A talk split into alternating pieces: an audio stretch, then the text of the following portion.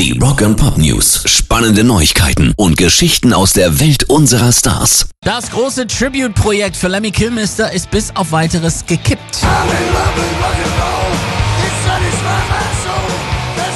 Der Longplayer Gods of the Arena mit seinem Sohn Paul ist aktuell nicht realisierbar, wie der Lemmy Spross selber sagt.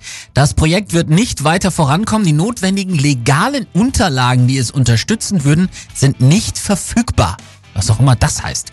Ursprünglich war Guards of the Arena als Tribute-Langspiele für Lemmy geplant, sollte Musik enthalten, an der der verstorbene Frontmann von Motorhead zusammen mit Musiker Bob Kulick gearbeitet hat. Paul Kilmister sollte darauf neben einigen anderen auch selbst als Gastmusiker zu hören sein.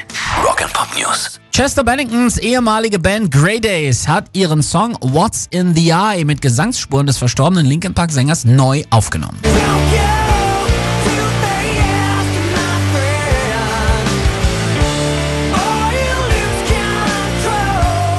Der Song war ursprünglich auf ihrem 1994 erschienenen Debüt Wakes Me rausgekommen. Die 1998 aufgelöste Combo hatte für 2017 eine Reunion geplant, doch dann nahm sich Chester Bennington eben das Leben.